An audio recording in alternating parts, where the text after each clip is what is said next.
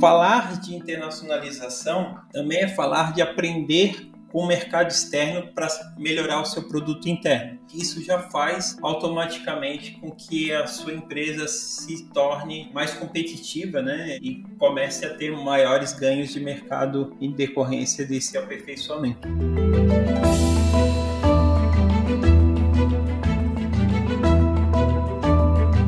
Olá, mentes inquietas e curiosas do século XXI. Estamos começando mais um The Shift, o seu podcast sobre inovação disruptiva. Eu sou a Cristina Deluca. E eu sou a Silvia Bassi. A gente está aqui para falar sobre disrupção, porque, como a gente sempre diz, a ruptura é a única constante do século XXI. E isso é bom. É isso aí. Bom, nós vamos falar de ponte para o mundo. Vou explicar. A geografia do empreendedorismo de tecnologia está mudando e de forma acelerada, o que é bom, já que pensar e atuar globalmente faz parte da jornada empreendedora. A internacionalização é crucial para a expansão das receitas e combustível para a constante inovação de produtos e serviços. Há muitas vantagens para empresas que pensam em atuar globalmente desde os seus estágios iniciais, como mostram os autores do livro Ponte para o Mundo, Alexandre Noronha, Daniel Lepnitz e Rodrigo Lozzi. Através de histórias reais de startups, scale-ups, empreendedores e entidades brasileiras que são exemplos em internacionalização, o livro funciona praticamente como um checklist de pontos em comum uh, de uma jornada de internacionalização. Praticamente um guia prático, passando pleonasmo aqui, é, para a jornada internacional de negócios nascidos inovadores e tecnológicos aqui no Brasil. Alexandre está com a gente aqui para falar sobre a necessidade da internacionalização, os meios e as ações para cumprir essa etapa, visando escalar o negócio, conquistando o mercado externo ou simplesmente ter acesso a conhecimento. Seja bem-vindo, Alexandre. A gente quer começar pedindo para você se apresentar com as suas próprias palavras, falar quem você é na fila do pão. Obrigado, Cristina. Obrigado, Silvia. É um prazer enorme estar falando aqui com vocês nesse podcast. Bom, eu sou Alexandre Noronha, eu sou empreendedor, uh, eu tenho uma empresa junto com a minha esposa chamada Inglês Inc é uma empresa de proficiência do idioma inglês. A gente trabalha programa, uma central de serviços do idioma, então a gente oferece o ensino de idioma, também desenvolve a questão do pitch, a negociação em inglês, a tradução, ou seja, toda adequação da comunicação para a internacionalização a gente ajuda dentro dessa jornada. E aí, uh, dentro da nossa vivência, foi onde a gente realmente se inspirou né, uh, para se aproximar bastante desse ecossistema de tecnologia e inovação. E a partir daí, a gente se envolveu com, com entidades, né, como a CAT, como a FIES e, e outras, e, e aí estamos aí dentro desse ecossistema oferecendo esse serviço de alto valor para internacionalização. Bem bacana. Mas aí, aí como, é que, como é que entrou você nesse caminho do, do Ponte para o Mundo? Porque o, o Ponte para o Mundo é, um, é uma sequência de um projeto que veio lá de trás com o Ponte para a Inovação, né?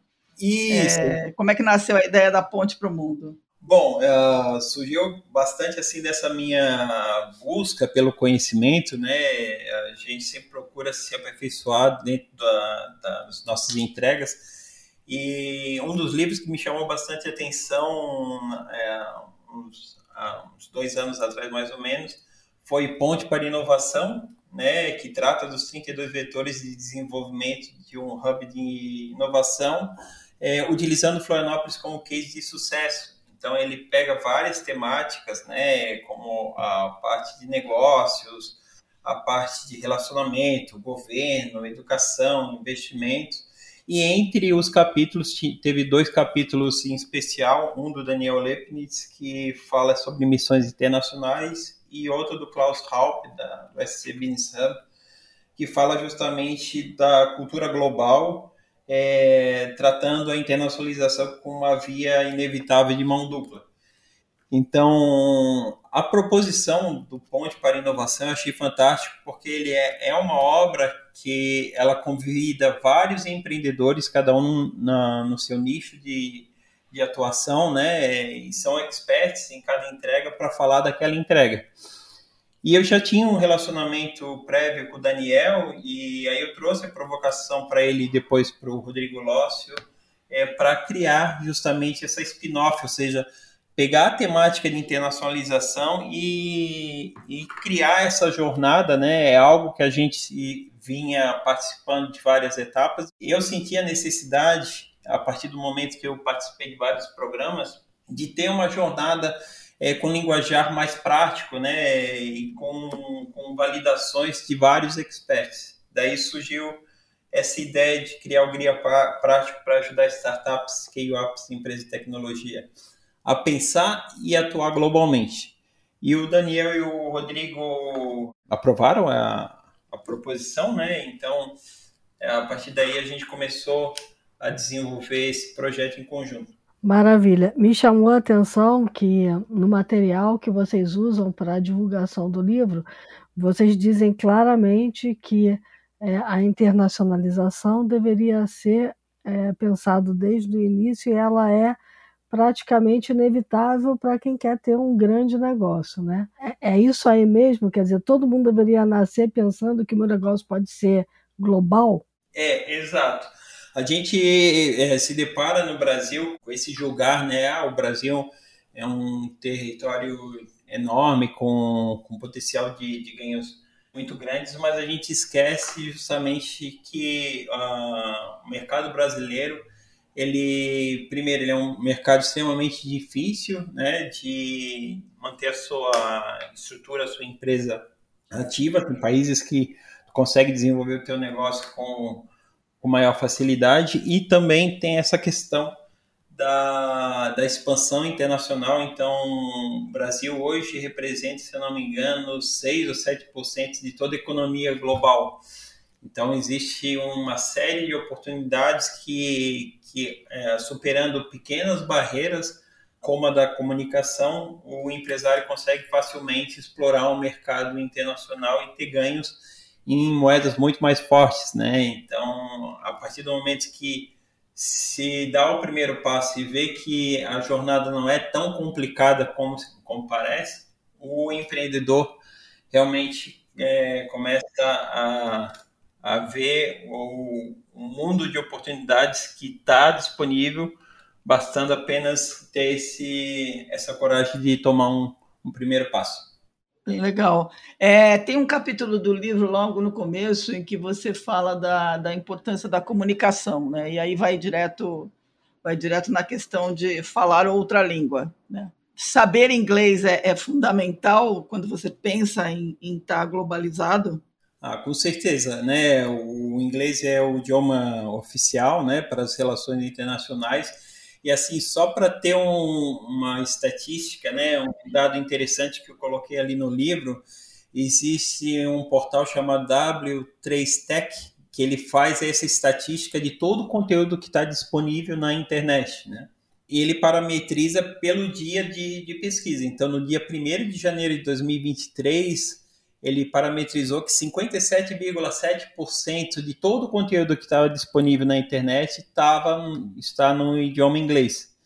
Então, para ver como, como a comunicação, né, esse aprendizado de uma segunda língua, o inglês, o inglês em especial, é importante, porque falar de internacionalização também é falar de aprender com o mercado externo para melhorar o seu produto interno.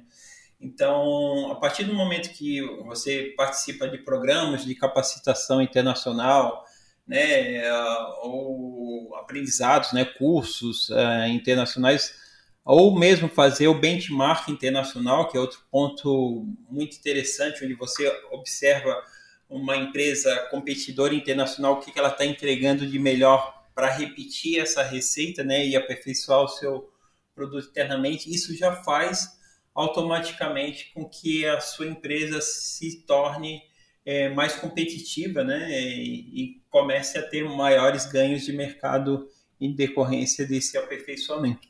Legal. Bom, vamos lá. É, comunicação é importante. Você falou da exploração, porque você precisa conhecer o mercado para onde você está indo, quanto, quantas etapas são necessárias nessa jornada de internacionalização para que a empresa de fato possa começar a operar num outro mercado?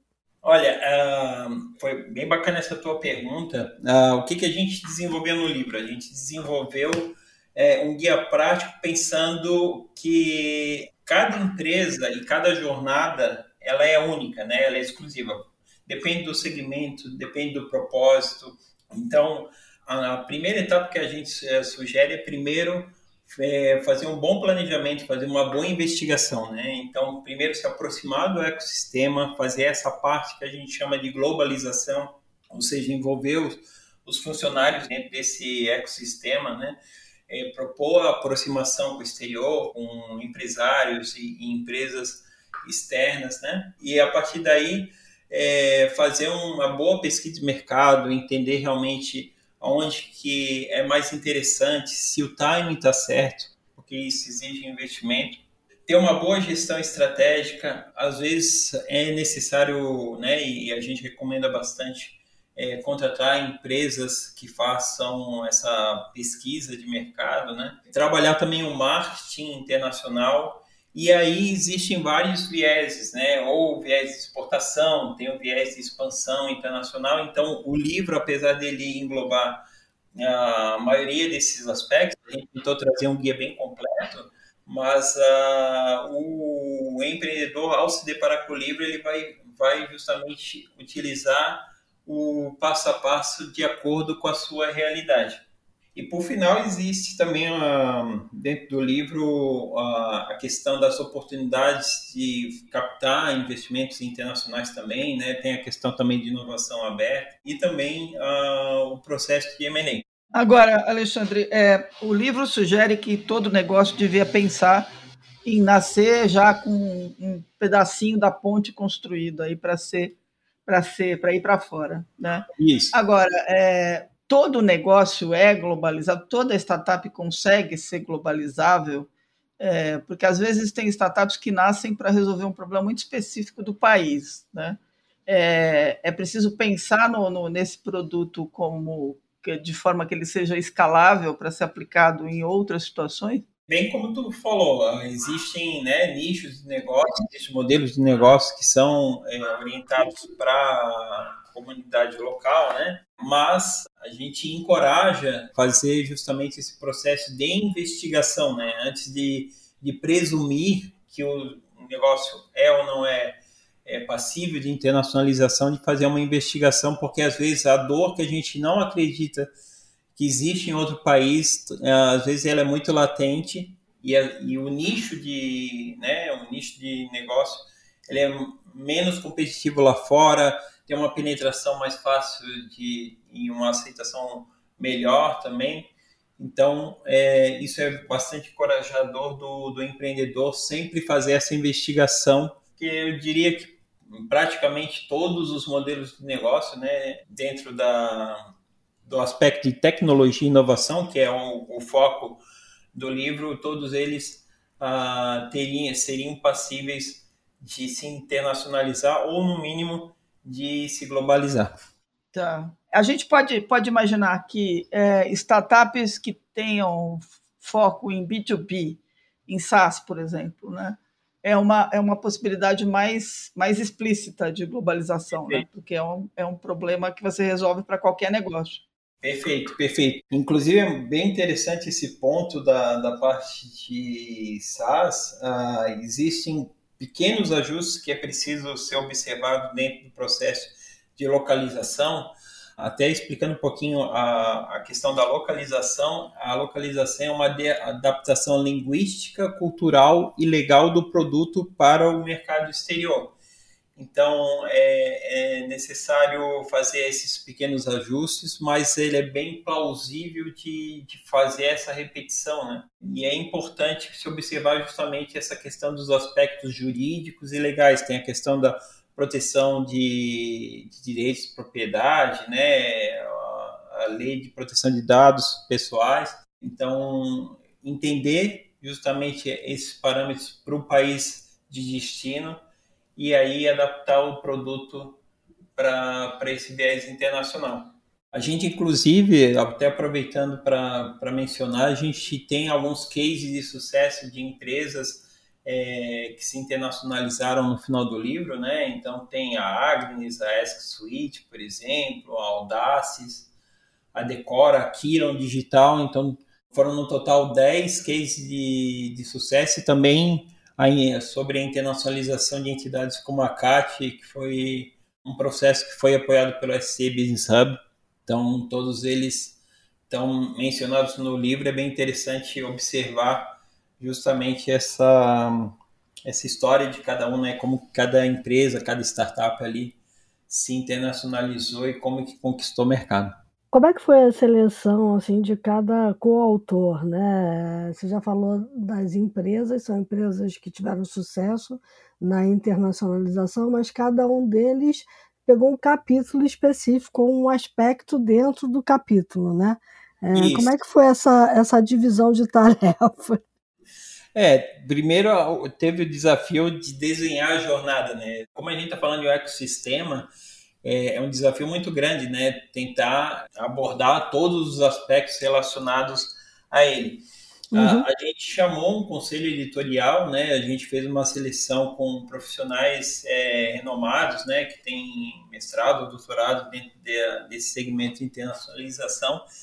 E a partir daí a gente montou a primeira jornada, né? A gente pegou muito pela questão de desenvolver um material prático, né, interativo. É até interessante é mencionar que o material no final de cada capítulo tem um checklist, então foi uma das provocações que a gente trouxe para o empreendedor, para o profissional, né, é, de estar tá descrevendo isso no final de cada capítulo para que a pessoa possa validar justamente as suas etapas. Mas ah, foi, fomos nós, junto com o conselho editorial, que a gente, depois que desenhou a jornada, pensou, bom, nessa entrega, quem a gente tem dentro do nosso network que a gente sabe que é referência nessa entrega. E aí a gente começou a fazer os convites. Então.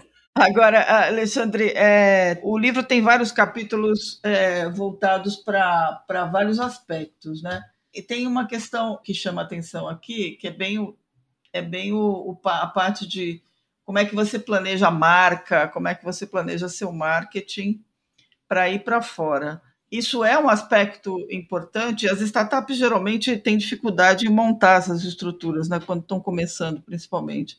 Quais são o que, que se deve pensar na hora de imaginar que você vai para fora?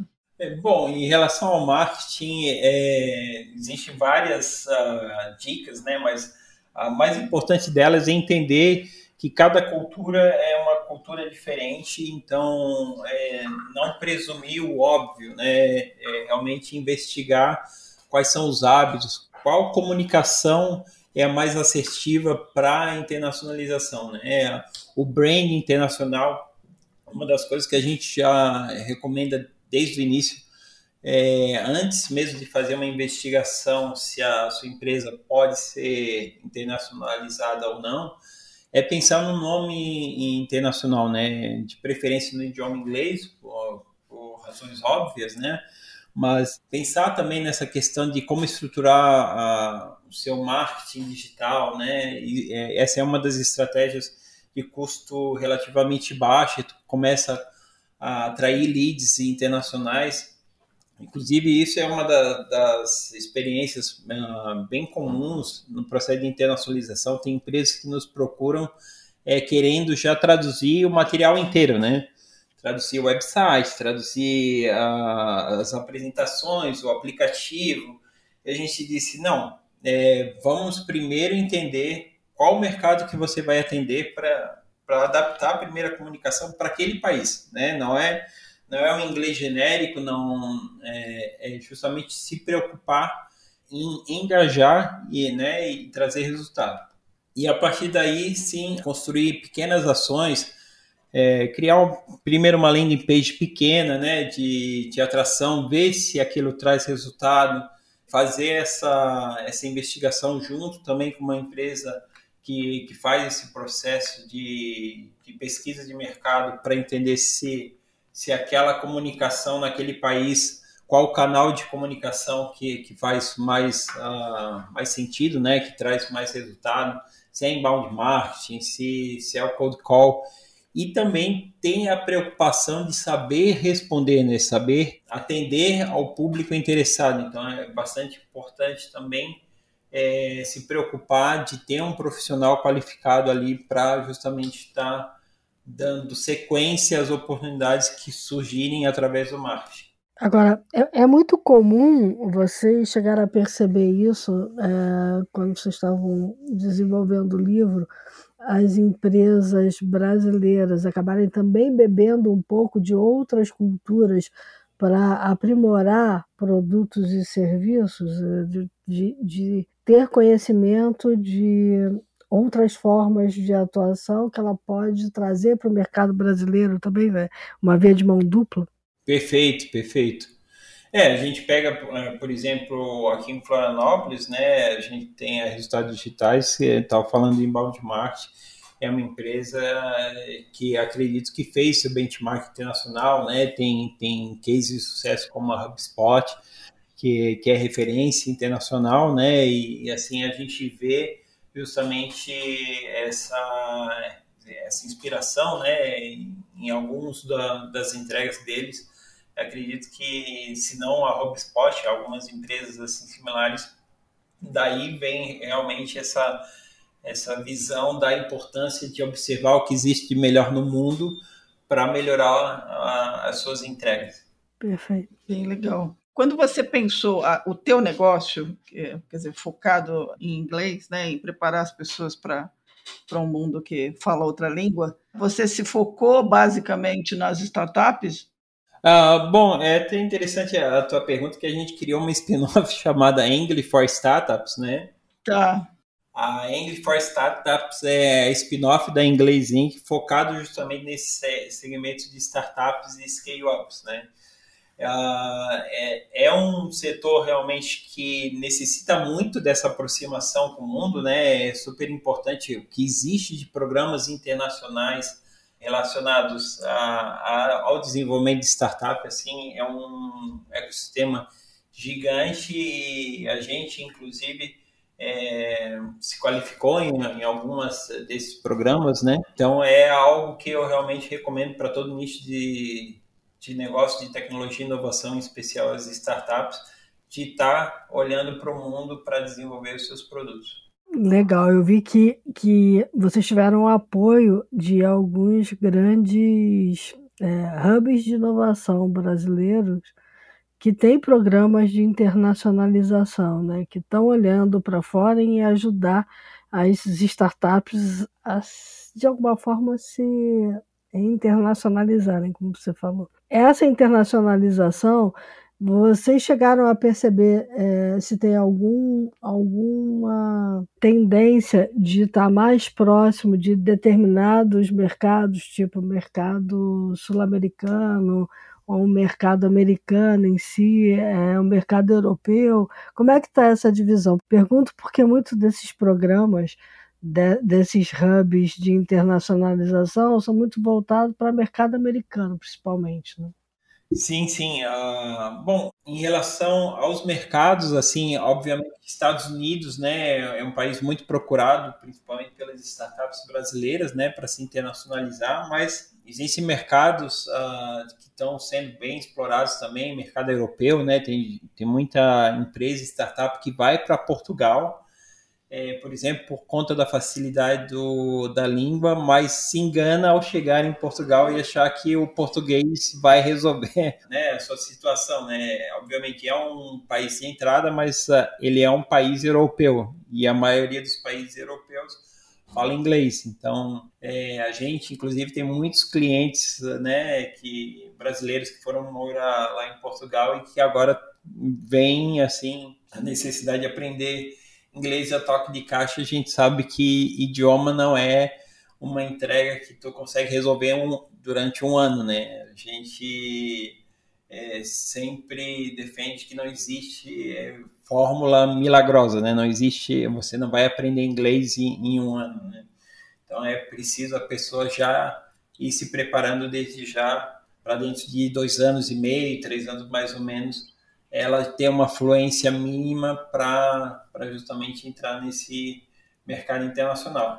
Aí, no caso, o Canadá, né, é outro país uh, bem interessante, tem acordos comerciais com os Estados Unidos também, às vezes a, as startups utilizam o Canadá ou o próprio México como país de entrada para depois uh, exportar para os Estados Unidos. E também, assim, vai muito de nicho de negócio, né? Uhum. É, teve um cliente meu que ele, ele oferecia serviço de produtos de beleza para cabelos cacheados. Até então ele não tinha explorado o mercado da, da África, né? Então, dentro do planejamento estratégico, né, da, desse, da empresa que ele contratou para fazer essa análise, ele, ele descobriu, né, o potencial de mercado que ele tinha para atender o mercado africano. Isso é uhum. muito interessante de não presumir que, né, que, é, que são os países que a gente tem maior afinidade, né, é entender realmente onde que o nosso negócio tem maior potencial de, de ganho de mercado. Perfeito. Bem legal. Bom, para quem está com uma empresa já feita e não parou para pensar no mundão sem porteira lá fora, é, e para quem está pensando em criar uma startup, qual que é a tua recomendação, Alexandre? A minha recomendação é primeiro participar de missões internacionais dentro do possível, né? É, se a empresa ou startup, né, que a gente sabe que as fases iniciais assim exigem muito investimento e acaba é, comprometendo essa questão de participar de missão internacional, mas explore o mercado internacional, né? E assim, até aproveitando o gancho com a pergunta anterior, explore também países próximos do Brasil né, a gente tem um potencial de ganho né, de, de, explorar os mercados, tem acordos comerciais aqui com os países próximos, então é, dê esse primeiro passo né, e se qualifique. Né? Não espere que a empresa venha a ter a, a oportunidade internacional para realmente começar a olhar para o mundo afora. É, isso é muito importante, né?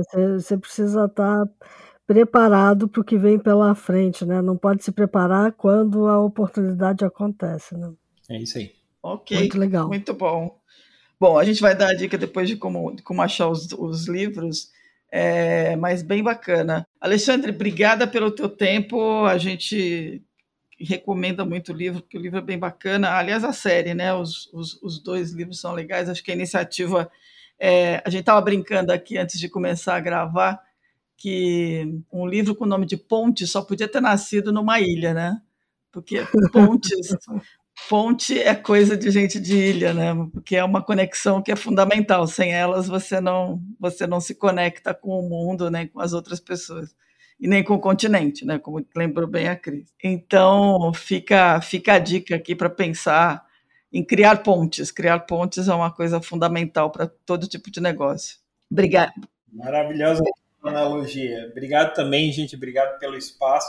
Até aproveitando para falar para vocês, quem tiver interesse de adquirir a obra, acessar o ponte.tech. Ele é o nosso portal, inclusive em novembro ele vai se vai ter mais informações, informações complementares do livro, é, de cada capítulo, inclusive recomendações do, dos autores vão estar dentro do portal vai ser um ambiente de conexões, de oportunidades de negócio e de aprendizado também. Ah, isso é bacana, bem legal. Maravilha. Então, todos os links vão na página desse episódio do podcast. Não se preocupem em anotar aqui, que a gente coloca tudo lá bonitinho. Muito bem. Vamos passar para os insights? Vamos lá. Vamos lá, então. dia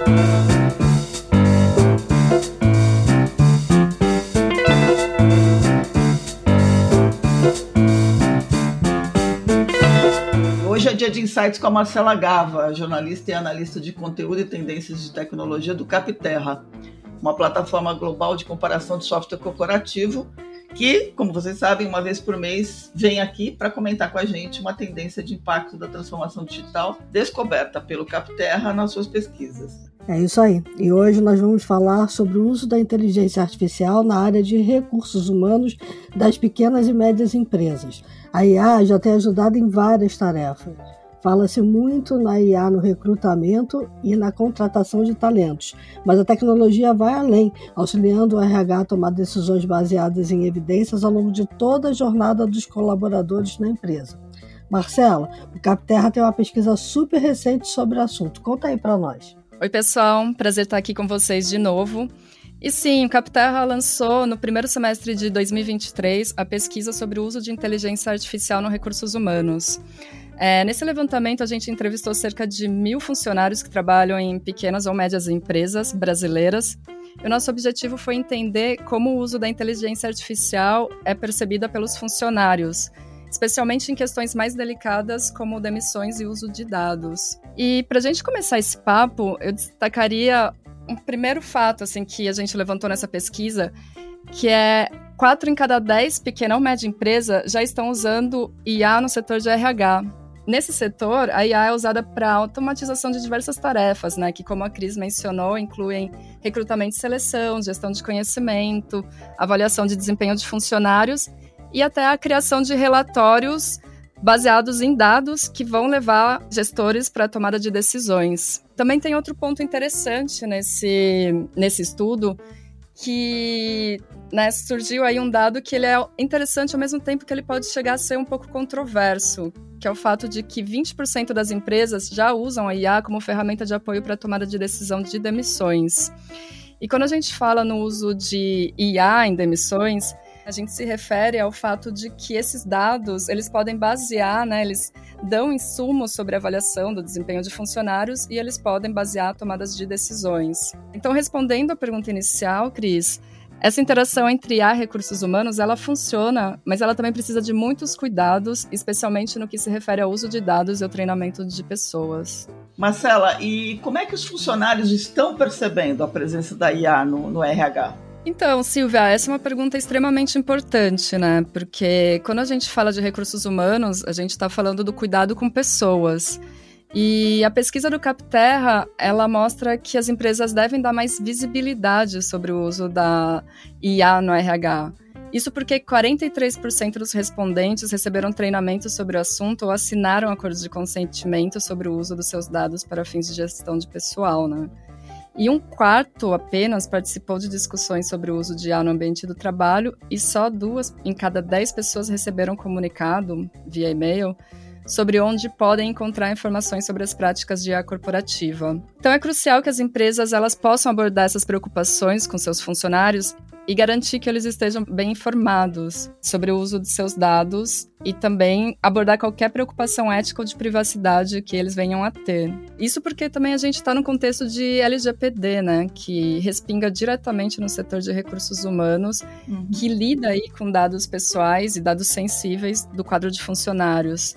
Então, sempre é necessário esclarecer como se dá uso dessas informações e também pedir consentimento do, dos funcionários. Esse é realmente um assunto muito importante. E aí é, acaba levando a gente para uma outra pergunta, né? Qual é o grau de confiança das pessoas em relação a esse uso específico da IA, né? IA no RH, Marcelo?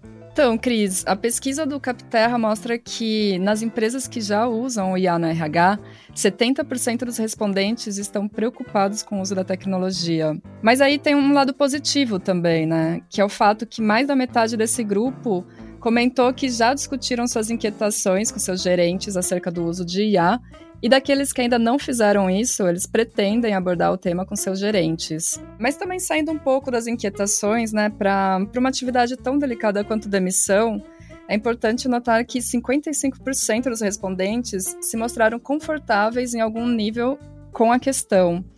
E, segundo eles, as principais razões para eles sentirem esse conforto com o fato da IA poder demitir, entre aspas, foi o fato que as pessoas acreditam que a IA pode gerar decisões mais precisas e também pode evitar vieses de problemas pessoais entre gerentes e equipes.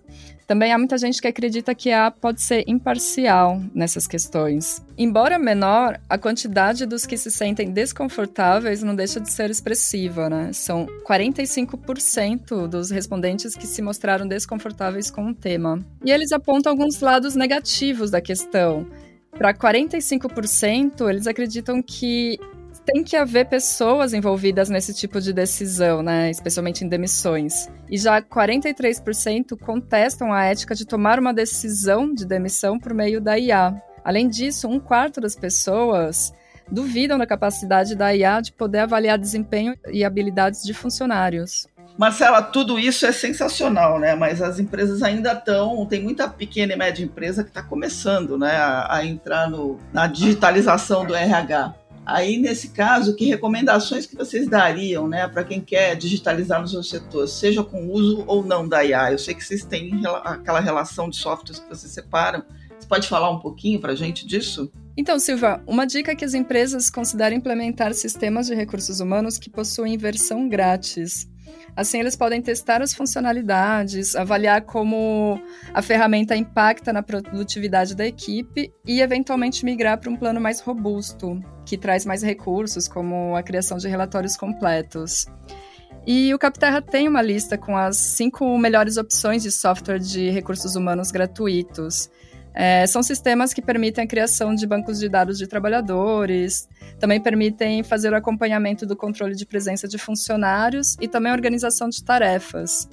E os que tiveram as notas mais altas na nossa avaliação foram Connect Team, o Great HR, o Monday.com, o Drake e o Zorro People.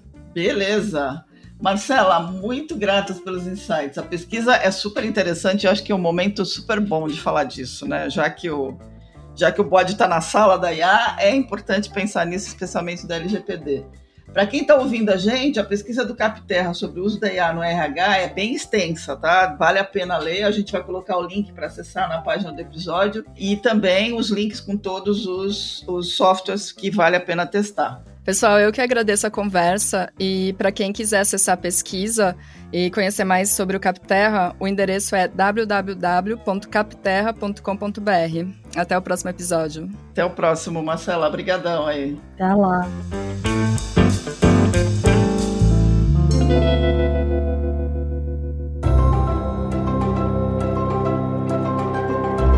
Bom, para quem nos acompanhou aqui, dicas, sugestões, críticas, elogios, manda e-mail para news@theshift.info. Lembrando que a The Shift não é só um podcast bacana, a gente é todo um ecossistema de informações sobre transformação digital, sobre inovação disruptiva, para tentar ajudar as pessoas a atravessar essa ponte invisível né, entre, o, entre o mundo antigo e a nova economia digital aí que prospera é, no século XXI e espero que todo mundo prospere.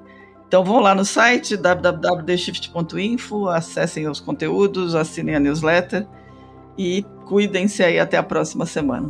Bacana, gente. Lembre-se que o mundo lá fora muda pra caramba nessas mudanças do mundo. A globalização é um fato real. A gente precisa estar antenado com tudo que acontece no mundo. E para estar antenado, é preciso que as boas decisões que a gente toma incluam essa decisão de olhar para além do nosso pequeno quintal. Né? É isso aí. Então, fica nosso desejo que você tome boas decisões na semana que vai entrar, ampliando o horizonte. Muito bem, até a próxima então, gente.